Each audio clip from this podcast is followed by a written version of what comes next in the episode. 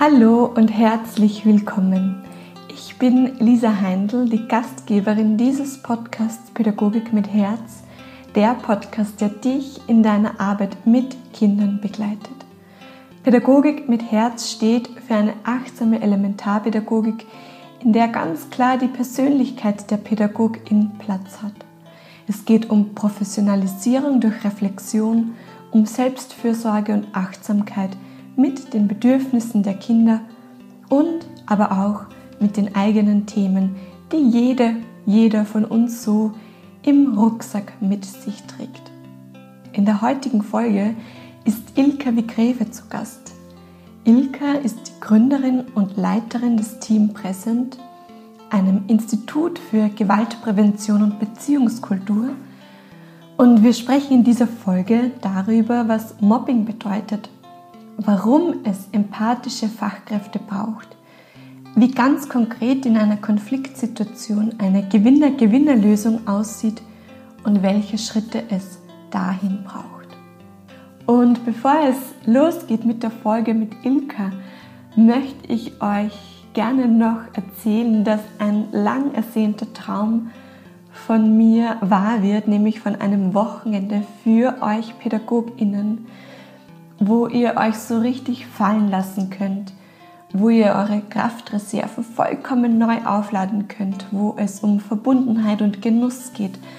Ein Wochenende, wo die Zeit sich langsamer dreht und du eine Auszeit vom Alltag erlebst und die Gelegenheit hast, tief, tief durchzuatmen und wo Seelen von PädagogInnen baumeln dürfen und von 8. bis 10. März diesen Jahres 2024 findet eben das erste Pädagogik mit Herz Wochenende, das erste Pädagogik mit Herz Retreat statt. Und wenn du da Interesse verspürst, dann schau gerne auf der Homepage vorbei.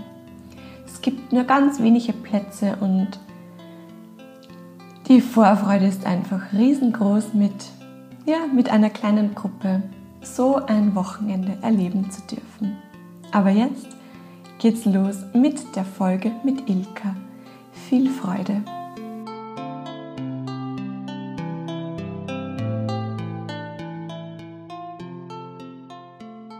Liebe Ilka, ich fühle dich sehr herzlich willkommen im Podcast Pädagogik mit Herz. Ich freue mich sehr, dass wir den Nachmittag gemeinsam verbringen oder einen Teil des Nachmittags und dass du mit deiner Zeit und deiner Expertise uns zur Verfügung stehst. Herzlich willkommen. Herzlichen Dank, liebe Lisa, für die Einladung.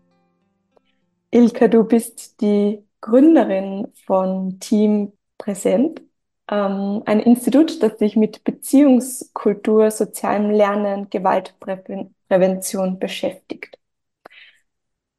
Wann in deinem Leben, in deiner Biografie würdest du sagen, ist dieses Thema soziales Lernen, Beziehungskultur so wichtig geworden, dass du gesagt hast, ja, dem nehme ich mich jetzt mit allem, was ich habe, an?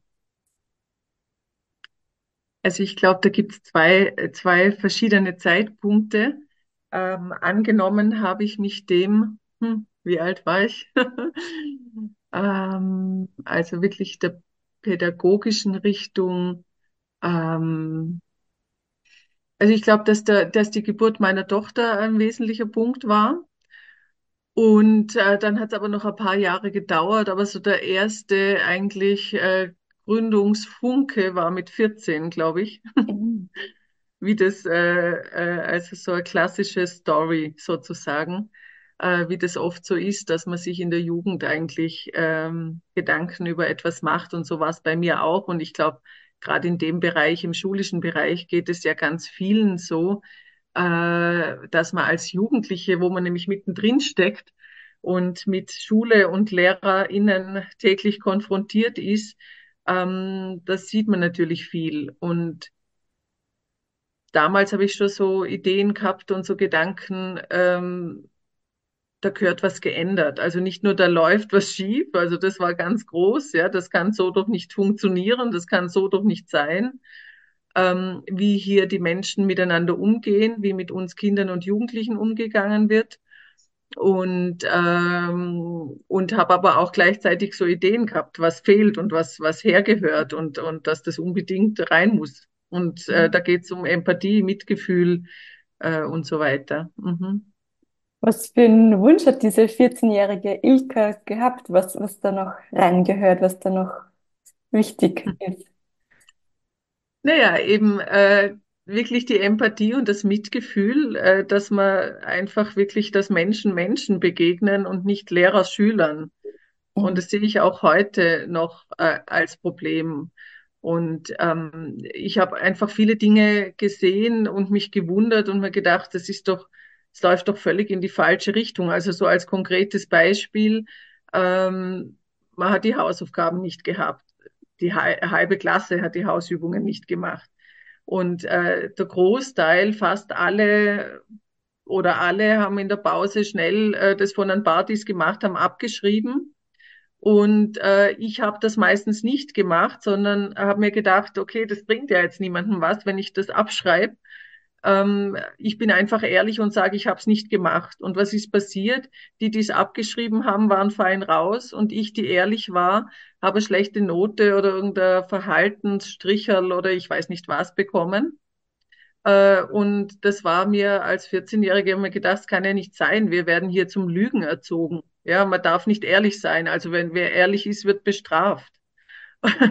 Und also das waren viele solche Erlebnisse, wo ich mir gedacht habe, was soll denn das? Also äh, was ist das hier für ein Quatsch? Ähm, was, was ist das für eine Bildung? Und ähm, ja, und ich bin mir dann immer ziemlich falsch auf dieser Welt Mhm. vorgekommen. Äh, und ich habe dann, ähm, nachdem ich eine Klasse wiederholt habe mit 15 oder 16, habe ich einen Lehrer bekommen, äh, da sage ich immer, das ist der einzige Pädagoge, den ich in meiner Schulzeit erlebt habe. Und der hat diese Sachen gelebt, äh, die ich mir gewünscht habe und die ich so für richtig gehalten hätte. Also der war empathisch, der zum Beispiel, um an dem Beispiel Hausübung zu bleiben, wenn äh, wir die Hausübung nicht hatten und wir hatten den in drei Gegenständen, glaube ich, äh, in drei Fächern, äh, dann hat er einem wirklich mit einem warmen Blick in die Augen geschaut und hat gesagt, weißt, Ilka, ich kann das sehr gut verstehen, dass du äh, als 15-Jährige andere Sachen zu tun hast, als hier Geschichtehausübungen zu machen. Ähm, ich verstehe das total gut. Und trotzdem ist es wichtig und es ist mir wichtig und ich bitte dich, hol's nach und schau, dass du es machst, ja. Auch wenn es wirklich in deinem Alter wichtigere und interessantere Sachen gibt. Und ähm, das war ganz einfach zu beobachten. Es haben fast alle bei ihm fast immer die Hausübung gehabt. Also es war der Einzige, der nicht mit äh, die anderen, ähm, und das beobachte ich auch heute, wo ich ganz viel in Klassen stehe und mit LehrerInnen arbeite, äh, die Schülerinnen lachen ja darüber, wenn ähm, die Erwachsenen da fuchteln mit ihren äh, Drohgebärden und, und was weiß ich was, das ist so uninteressant und deshalb macht man es nicht. Oder wenn, dann ist es eine verlogene Geschichte oftmals bei vielen und es bringt ja nichts, ja. Mhm. Das heißt, es geht in deiner Arbeit, in, in deinem, eurem Institut ganz viel um Empathie, um, ums Menschsein, um Beziehung. Genau. Also das ist die Grundlage von all unserem Tun. Wir haben ja so als, als ähm, Hauptthemen Konfliktlösung, Mobbingprävention, Mobbingintervention. Äh, wir schauen immer, dass das wirklich praxisnahes Handwerkszeug ist, dass, dass man da sofort Dinge umsetzen kann, dass die richtig hilfreich sind, sowohl für Schülerinnen wie auch für Lehrerinnen oder Pädagoginnen, psychosoziale Fachkräfte. Äh, und die Grundlage von allem ist Mitgefühl und Empathie. Richtig. Weil auch nach Joachim Bauer ist das eins der drei Dinge, ähm, ähm, die das Motivationssystem ankurbeln. Also äh, ich kann über Empathie, über Wertschätzung, über persönliches Interesse passieren ja ganz andere Dinge äh, im Gehirn auch, die dann aktiv werden, mit denen ich dann wiederum ganz andere Dinge machen kann äh, mit dem Menschen, der mir gegenüber sitzt. Mhm. Bevor wir jetzt auf den, auf die Angebote zu sprechen kommen, ähm, würde ich gerne noch einmal auf der Seite der Pädagoginnen kurz bleiben. Ähm, ich habe das Gefühl, dass ähm, es auch sehr viel mit Mut zu tun hat, ähm, die, die Grenzen aufzuweichen, empathisch zu sein, Verständnis zu zeigen, dass da manchmal auch so ein Gefühl da ist von, ähm, da verliere ich vielleicht die Kontrolle über die Klasse, über die Gruppe, wenn ich da mh, mm, sensibler, weicher werde. Was hast du da für Erfahrungen? Ich glaube, da muss man, muss man ein paar Sachen unterscheiden. Also äh, weicher werden, ähm, freundschaftlicher, amikaler werden, heißt noch nicht empathischer werden. Also ich glaube, da gibt's wirklich verschiedene Ebenen. Und wenn Mensch, ein Mensch einem anderen Menschen wirklich auf Augenhöhe und mitfühlend, empathisch äh, begegnet, ähm, verliere ich nichts, da gewinne ich. Also das ist meine Erfahrung, die ich auch täglich hier tatsächlich mache. Ähm, und es wird oft verwechselt, glaube ich, dass Empathie und Mitgefühl heißt, ich muss immer ganz weich sein. Ähm, für viele so salopp gesagt Honig ums Maul schmieren oder sowas. Und das ist es halt überhaupt nicht, sondern das ist einfach Augen auf und Herz auf und dem anderen, gerade Kindern und Jugendlichen, ermöglichen, dadurch ermöglichen, dass sie es auch aufmachen. Und ich habe die Erfahrung, Menschen, auch Kindern und Jugendlichen auf Augenhöhe zu begegnen. Wenn man das schafft und das macht, wächst man im Ansehen um vieles äh, und das Ansehen ist viel größer und der Umgang ist viel respektvoller.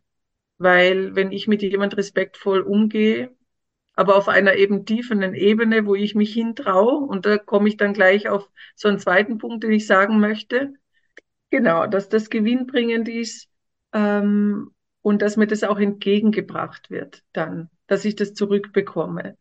Dieses wirkliche, also genau, was ich noch sagen wollte, ist ähm, ein, eine ganz feine Sache ist, wenn man schafft, und ich glaube, das ist das Wichtige, wenn man schafft, sowohl mitfühlend und empathisch zu sein, wie auch gleichzeitig ganz klare Grenzen zu haben und die Verantwortung bei sich als Erwachsener zu haben.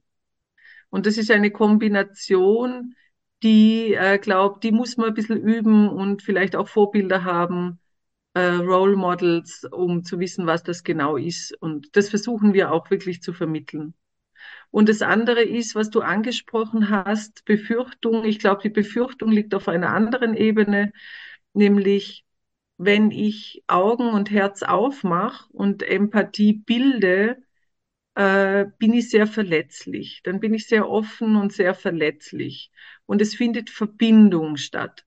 Und in dieser Verbindung bin ich deshalb verletzlich, weil wir selber als Kinder und als Jugendliche in der Verbindung verletzt wurden und wenn wir jetzt Verbindung herstellen, haben wir Angst, wieder verletzt zu werden. Und deshalb stellen wir es gar nicht her. Also ich glaube, das ist der Grund, warum es uns so schwer fällt, Verbindung überhaupt herzustellen. Mhm. Und dann ist als Erwachsener so, dass ich dann ganz dringend diese Grenzen und Verantwortlichkeit brauche, dass ich diese Verbindung und meine Verletzlichkeit äh, gut managen kann.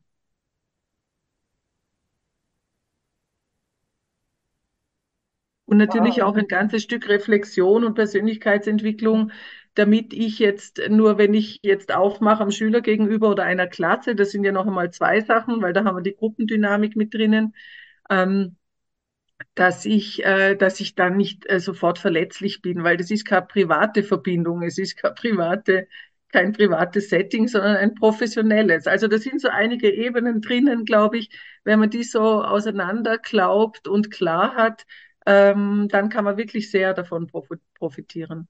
Mhm. Das bedeutet, es gibt die Möglichkeit, ähm, dass ihr mit den Fachkräften arbeitet und aber auch mit den Klassen, mit den Gruppen. Genau, also wir machen ähm, Workshops für Kinder und Jugendliche, hauptsächlich in Schulen. Also wir stehen eigentlich täglich in Schulklassen von der ersten Klasse Volksschule bis in Berufsschulen hinein, also jedes Alter von äh, Prävention bis Feuerwehr. Mhm. ähm, und wir machen Fortbildungen für Lehrerinnen und Lehrer, pädagogische und psychosoziale Fachkräfte. Was ist Mobbing? Wie, wie würdest du Mobbing beschreiben? Also für Mobbing äh, gibt es eine ganz klare Definition. ähm, Mobbing ist, wenn innerhalb einer Gruppe eine Person absichtlich über einen längeren Zeitraum wiederholt angegriffen wird, geschädigt wird. Ähm, es ist eine Gruppendynamik, es ist kein Konflikt, das sind zwei verschiedene Sachen. Es ist eine Gruppendynamik. Üblicherweise, wenn man jetzt eine Schulklasse hernimmt, ähm, sind, äh, ist die gesamte Klasse beteiligt nach äh, einer gewissen Zeit, einfach deshalb, weil ähm, wenn es wirklich Mobbing ist, gibt es kein Kind, keinen Jugendlichen, der nicht davon weiß, der das nicht mitbekommt. Und sobald ich von Gewalt weiß, nicht helfe und keine Hilfe organisiere, bin ich beteiligt und stabilisiere das System. Also sind alle beteiligt. In der Regel, oftmals sind auch ein paar Erwachsene noch mit drinnen im System. Und es gehört auch zur Definition, dass der Betroffene oder die Betroffene kaum eine Möglichkeit hat, sich aus eigener Kraft zu befreien. Magst du uns beschreiben, wie das aussieht, wenn ihr mit ähm, Gruppenklassen arbeitet? In welchen Zeitabständen? Ähm, mit welchen Methoden? Ist immer die ganze Klasse? Ähm, ist es in Kleingruppen? Ähm, genau. Mhm. Also wir arbeiten immer mit der gesamten Klasse, weil wir eben die Gruppendynamik als extrem wichtig äh, empfinden, weil ich glaube, ganz viele Lehrerinnen und Pädagogen äh, sind da der gleichen Meinung, dass jedes einzelne Kind eh super ist und toll ist und handelbar, aber die Gruppe macht's meistens. Ja. In der Gruppe ist es schwieriger. Daher arbeiten wir immer mit der gesamten Klasse und wir haben unser Angebot so komprimiert, dass wir tatsächlich äh, einen Workshop äh, in nur drei Stunden abhalten.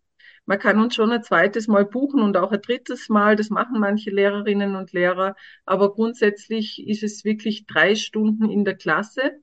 Bei uns ist immer die Klassenlehrerin oder der Klassenlehrer dabei, weil wir immer ähm, das Ziel haben, möglichst beide zu erreichen. Also die Klasse, man könnte auch sagen drei, also die Klasse, jeden einzelnen Schüler und Schülerin und die Lehrerin. Und, ähm, und es gibt immer ein telefonisches Vorgespräch mit der Lehrkraft und ein persönliches Nachgespräch direkt nach dem Workshop. Also das ist es einmal vom, vom Zeitumfang. Wir haben das immer weiter runtergekürzt, weil das aufgrund von Förderungen, Zeitressourcen, Geldressourcen und so weiter ja, kam das dorthin, aber wir haben so komprimiert alles, dass wir tatsächlich auch in drei Stunden einiges, einiges erreichen. Vom Inhalt her haben wir einfach wirklich verschiedene Formate. Wir haben einen Workshop äh, zur Konfliktlösung. Wir haben einen zur Klassengemeinschaft und Mobbingprävention und wir haben einen Workshop, ähm, der heißt Habe ich dich gehört? Das ist speziell zur Empathie und Beziehungskultur, wo, äh, wo wir das schon in die Volksschule hineinbringen und mit Kindern üben. Und äh, zu unseren Workshops gibt's äh, immer Materialien, die wir selber entwickeln. Also der Habe ich dich gehört zum Beispiel, äh, hat ein Buch inklusive CD. Das wird, haben wir gerade überarbeitet und, und erweitert auch diese Ausgabe da ist jetzt auch ein MP3-Download drin, weil wir im Volksschulbereich immer mit Musik arbeiten, was ganz schön ist, weil die Kinder dadurch sofort Resonanz äh, erleben, auch durch die Lieder, durchs gemeinsame Singen und gleichzeitig die Inhalte singen. Also sie singen über Empathie, über Verbindung, über Konfliktlösung und es gibt Körperbewegungen dazu, es geht in Körper. Also das ist noch einmal, das sind viele tolle Sinneseindrücke, die wir da ähm, verwenden und das gut verankern können einfach. Und ähm, das sind anerkannte Materialien, das habe ich dich gehört, zum Beispiel dieses anerkannte Schulbuch auch. Vermutlich das erste Schulbuch äh, zu Empathie und Beziehungskultur in der Volksschule für erste bis vierte Klasse Volksschule vom Bildungsministerium zugelassen. Wow. genau. Arbeitet ihr auch in Kindergärten? Ja, also der Viktor spielt Kindergartenkonzerte, die sind jetzt aber nicht mit einem pädagogischen Schwerpunkt, sondern die sind wirklich so zum Spaß. Und ähm, wir haben schon ganz lang aber auch äh, ein Weiterbildungsprogramm, also ein komplettes Programm äh, für den Kindergartenbereich in der Schublade liegen. Wir kommen mm. nur nicht mm. dazu. Ähm, und ich habe letzte Woche die erste Fortbildung für Kindergarten- und Hortpädagoginnen zum Thema Mobbing-Intervention gegeben tatsächlich. Ähm, es hören ja sehr viele ElementarpädagogInnen den Podcast auch. Ähm, was würdest du den Elementarpädagoginnen zu diesem Thema gerne mit auf den Weg geben, wenn es um das Thema soziales Lernen geht im Kindergarten? Ja, das ist schön, da jemanden was auf den Weg mit der Gedanke, jemanden was auf den Weg mitzugeben. Also ich denke mir, ähm, wir können nicht früh genug anfangen, mit all diesen Themen zu arbeiten. Und ähm, wir sagen auch tatsächlich immer, also unsere Materialien sind tatsächlich auch für den Kindergarten geeignet, äh, zumindest für die Größeren im Kindergarten, also die größeren Kinder. Und äh, einige Pädagoginnen, Elementarpädagoginnen verwenden auch unsere Materialien, das weiß ich. Und wir sagen auch immer, äh, Konfliktlösung kann man in vier Schritten machen, also in vier Schritten zur Gewinner Gewinnerlösung. Und das kann man heutzutage im Kindergarten lernen. Ähm, da muss man nicht 30 werden oder in die Schule kommen dazu. Äh, und Kinder haben das unheimlich gern. Und ich denke, ein ganz wertvoller Gedanke ist, mm, dass, äh, dass wir immer Vorbild sind. Dass das, was wir Erwachsene ja tun, machen, unsere Haltung, das kopieren ja Kinder und gerade im Elementarbereich, wenn sie klein sind, weil sie wollen ja genauso werden wie wir. Sie wollen ja so toll werden wie wir. Äh, und da schauen sie sich alles ab, nicht nur wie wir essen, wie wir gehen, wie wir Schuhe schnüren, sondern ja auch, wie wir in Beziehungen reagieren, wie wir miteinander tun. Und das heißt, es ist extrem wichtig und wertvoll, was äh, wir zwischenmenschlich vorleben. Und äh, ich habe ein Lieblingszitat von Karl Valentin. Das lautet, ähm, wir brauchen Kinder nicht zu erziehen, denn sie machen uns eh alles nach. Und ich denke, das ist wirklich etwas, was wir ganz, ganz oben hinstellen können. Äh, machen wir Erwachsenen es richtig und gut? Äh, das ist das, was die Kinder am allermeisten mitnehmen. Das ist viel wichtiger als Worte. Und wenn wir dann noch tolle Materialien haben und das im Alltag vermitteln, auch noch durch Materialien, wo es die Kinder selber ausprobieren können, durch Lieder und so weiter. Genau, ich glaube, dann dann sind wir auf einer ganz guten Seite, da eine tolle Gesellschaft heranzubilden. Ähm, möchtest du uns die weiteren Schritte verraten? Welche weiteren Schritte meinst du? Du hast gesagt, vier Schritte gibt es da, die man bereits im Kindergarten ähm, anwenden so. kann in der Konfliktlösung. Habe ich da richtig verstanden? Ja, also zur, zur Gewinner-Gewinner-Lösung gibt's vier Schritte. Die sind in, in unserer Win-Win-Box zum Beispiel, kann man das auf, das schaut aus wie ein Ravensburger Spiel oder wie ein Spiel halt. Mhm. Ähm, und äh, da gibt's einen Spielplan und in vier Schritten kommt man zu einer Gewinner-Gewinner-Lösung. Also man startet quasi mit einem Streit. Ähm, es ist eben kein Spiel, sondern es ist eine professionelle Streitschlichtung. Äh, jeder hat einen Edelstein, einen Halbedelstein als Redestein sozusagen. Es gibt ganz klare Regeln und es gibt das Ziel, wir möchten zu einer Gewinner-Gewinner-Lösung kommen. Das ist das, was man sich ausmacht. Und dann geht man dem Spielplan entlang und äh, dann kommt der erste Schritt, das ist erzählen. Erzähle mal, was war, was hast du erlebt. Und dann darf jedes Kind, also das Kind, das erzählt, nimmt seinen äh, Redestein und erzählt den Konflikt, den Streit aus seiner, aus ihrer Sicht. Und das ist schon äh, ein ganz wichtiger Schritt, weil da lernen wir, Ähm, jede Geschichte hört sich anders an. Ja, und da gehen wir aber nicht aufeinander los und schreien uns an, sondern wir hören einfach zu und lassen das, was der andere sagt, gelten. Weil ich komme nachher genauso dran mit meinem Stein und erzähle meine Geschichte, wie ich den Streit sehe. Und ich glaube, das ist schon ein ganz wichtiger Lerneffekt. Äh, ein Streit mit zwei Menschen, äh, da gibt es womöglich zwei verschiedene Geschichten und zwei verschiedene Sichtweisen und man kann sie einfach gelten lassen, weil ähm, für uns Erwachsene äh, die Erkenntnis ist, das liegt ja schon in der Vergangenheit und die Vergangenheit können wir eh nicht ändern. Also wir brauchen auch nicht drüber streiten. Ähm, aber wir erzählen es uns und hören es und hören es und lassen es gelten. Und da damit bedienen wir wirklich äh, Kindheitsbedürfnisse, nämlich gesehen werden, gehört werden und gelten dürfen. Also das geht in Wirklichkeit ganz tief, wenn man das äh, Psychologische dahinter betrachtet.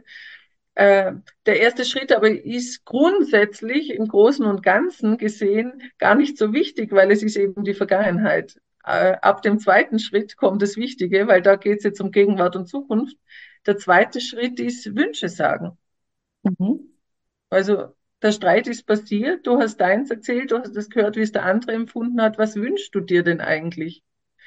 Da kommt bei Kindern, wenn ich an einer Geschichte erzähle, wo wir das erlebt haben, mit Sechsjährigen, ähm, wo großes Drama war, wirklich schreien, weinen, du bist unfair, du lügst und so weiter. Und ähm, wir haben einfach äh, sie angeschaut und haben gesagt, na, was wünschst du dir jetzt eigentlich? Und dann hat einer von beiden gesagt, ich will doch nur, dass der Sebastian mein bester Freund ist. Ah, okay, du wünschst dir, dass der Sebastian dein bester Freund ist. Also im besten Fall spiegelt noch jemand empathisch und dann sagt der andere seine Wünsche. Und bei kleinen Kindern ist man dann schon oft am Ziel eigentlich, ja.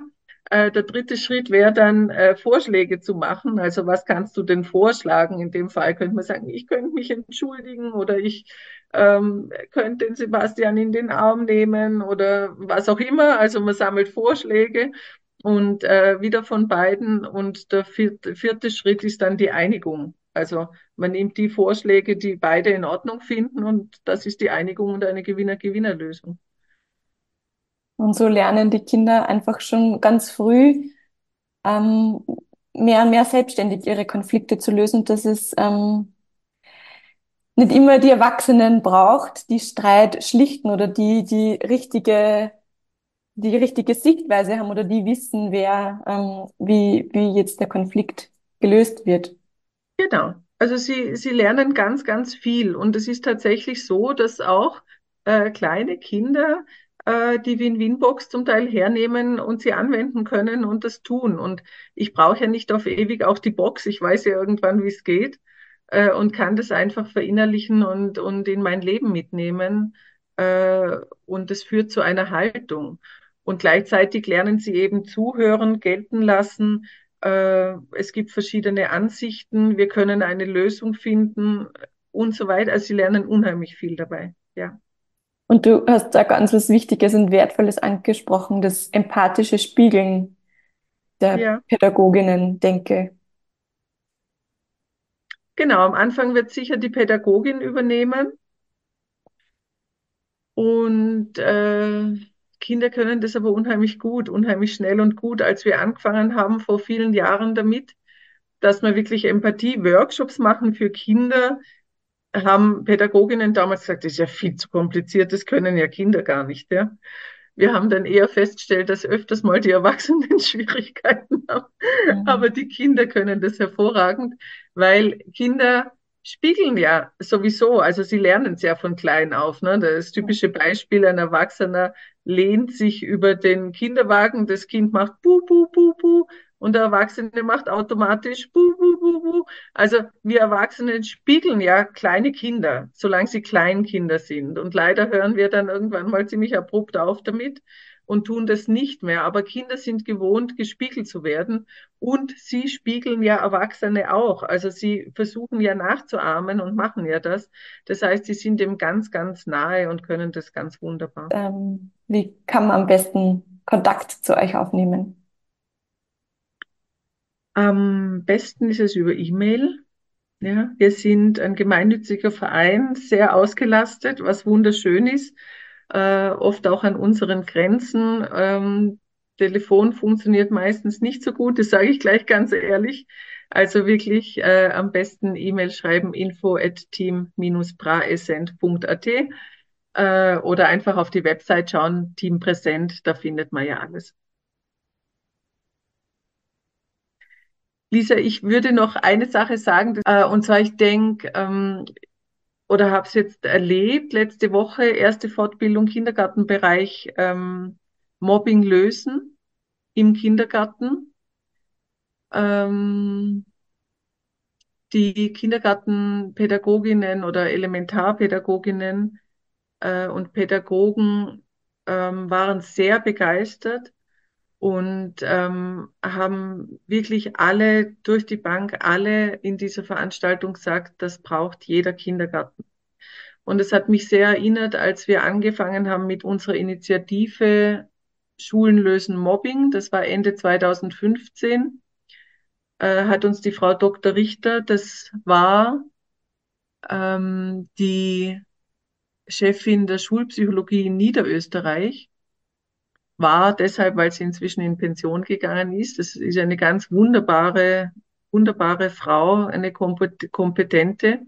Die hat damals zu uns gesagt, ähm, beginnst doch bitte im Kindergarten. Das war 2015 und wir haben jetzt 2000, Anfang 2024 die erste Fortbildung für die Elementarpädagoginnen gemacht und sie waren alle begeistert und sich alle einig, dass das ganz, ganz dringend gebraucht wird im Kindergarten weil diese Ausgrenzung und Gruppendynamik natürlich auch bei Fünfjährigen stattfindet. Das ist so. Und da damit umgehen zu können als Pädagogin und ähm, den Kindern zeigen zu können, wie man in der Gruppe umgehen und Dinge lösen zu können oder ändern zu können, äh, wo Menschen wirklich verletzt werden und da damit weiter durch ihr ganzes Leben gehen, da damit dann schon in die Schule kommen, äh, und sich das womöglich fortpflanzt, diese Ängste und Verletzungen, die sie da erfahren im Kindergarten, in der Kindergartengruppe. Ich glaube, das ist wirklich, wirklich wertvoll, dorthin zu schauen und Kompetenz zu erwerben und das gut, gut begleiten zu können. Genau so sehe ich das auch. Und wie du gesagt hast, es, es muss Teil der Ausbildung sein. Wir lernen in der Ausbildung zur Elementarpädagogin, wie wir Bilderbücher vorlesen, wie wir Geschichten erzählen. Und natürlich ist das auch wichtig, aber wir lernen viel zu wenig, wie wir Konflikte lösen. Und das ist unser täglich Brot und ja. Absolut, absolut wichtig. Genau. Und was passiert? Genau. Wir greifen dann zurück auf eigene Erfahrungen, auf das, wie wir es ähm, gelernt haben in den Herkunftsfamilien, in unserer eigenen Biografie. Und das ist halt dann oftmals eher semi-professionell. Genau, weil da sind ja. wir ja auch nicht, also wie man es in der Familie gelernt hat, erstens mal war das auch nicht immer so fein, ja, äh, weil das waren halt oder sind halt Eltern, die haben ja keine Ausbildung dazu. Und ich sage immer, äh, in jeder pädagogischen Institu Institution oder in jeder Schule muss ein professionelles Umfeld sein und mhm. professionelle Methoden da sein und ein ja, professioneller Umgang mit den Dingen und nicht aus dem Privatleben heraus und ich agiere als Privatperson und, und probier irgendwie herum oder so. Also das kann es wirklich nicht sein. Auch von Elternsicht. Also wenn ich mein Kind in einen Kindergarten bringe oder in eine Schule bringe, muss ich mich darauf verlassen können, äh, dass dort genü genügend Kompetenz äh, für das soziale Miteinander ist. Weil wer, wenn nicht die Personen dort, soll das machen? Also es müssen die Personen dort ausgebildet sein. Genau, ja. Ja. Ja. Genau. Ich habe eine letzte Frage an dich. Die kriegt jeder Gast im Podcast. Wenn es eine Bildungsfee geben würde für das Bildungssystem und du hättest einen Wunsch bei dieser Bildungsfee frei, welcher Wunsch dürfte für dich erfüllt werden? Also, da muss ich jetzt natürlich kurz nachdenken.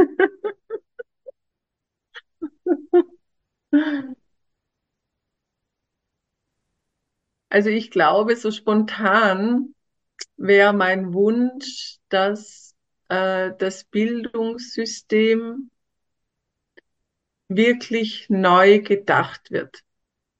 und dass man sich für dieses Neudenken ein Stück Zeit lässt, dass man sich traut, out of the box zu denken. Also the box als das Bildungssystem, das wir jetzt haben, dass man viele Experten, viele Menschen aus ganz verschiedenen Bereichen dazu nimmt und wirklich was Neues, Zeitgemäßes entwickelt. Ich glaube, ein bisschen rumschrauben an den Radeln äh, von dem, wie es jetzt ist, hm, da bin ich mir nicht sicher, ob das ähm, gut zu viel Gutem führt, zu was Großem Neuen äh, führt. Und natürlich würde ich mir Sachen wünschen, wie Pädagoginnen äh, haben in ihren Ausbildungen äh, von Anfang an auf jeden Fall Persönlichkeitsentwicklung, Reflexion, äh, verpflichtende Supervision und, und, und. Also da gibt's ganz viele Dinge, die man sich wünschen kann. Aber das würde ich alles mit hineinnehmen in dem neu gedachten Bildungssystem. Also ich glaube, man muss es, ich glaube, wir dürften es neu denken. Es ist einfach nicht mehr adäquat. Es sind die Ausbildungen zum Teil, also ich weiß es mehr in den Bildungswissenschaften, Lehramt, äh, es ist, da fehlt einiges. Ähm, da gehört ganz viel neu gedacht, die in der Schule, wenn ich an Schule denke, dieser Stunden- oder 50 Minuten Rhythmus äh, und, und, und. Also das sind so viel, dass ich sage, ich glaube, ich würde mir von der Fee wünschen, das wirklich, wirklich richtig gut neu zu denken und neu hinzusetzen. Hm. Ilka, danke für deine Zeit und ähm, für dieses sehr ehrliche, authentische Gespräch, dass du uns da mitgenommen hast in, in eure Methoden, auch ganz konkret erzählt hast davon, von den Schritten, wie man, wie, wie wir das schon ganz schnell auch vielleicht einige Gedanken bei uns in den Gruppen und Klassen anwenden, umsetzen können. Danke. Super. ja, das war die Folge mit Ilka und ich wünsche uns den Mut und das Selbstverständnis hinzuschauen und zu erkennen, dass das soziale Lernen, das Miteinander, das Konflikte lösen, dass das unsere Bildungsarbeit ist. Und in diesem Sinne freue ich mich, wenn ihr den Podcast an KollegInnen weiterempfiehlt, wenn ihr den Podcast gerne auf Apple Podcast oder Spotify bewertet oder mir sehr gerne eure Gedanken zu dieser Folge dalässt. Ich wünsche euch nun eine gute Zeit. Bis zum nächsten Mal und denkt daran, deine Arbeit ist so unglaublich wertvoll. Deine Lisa.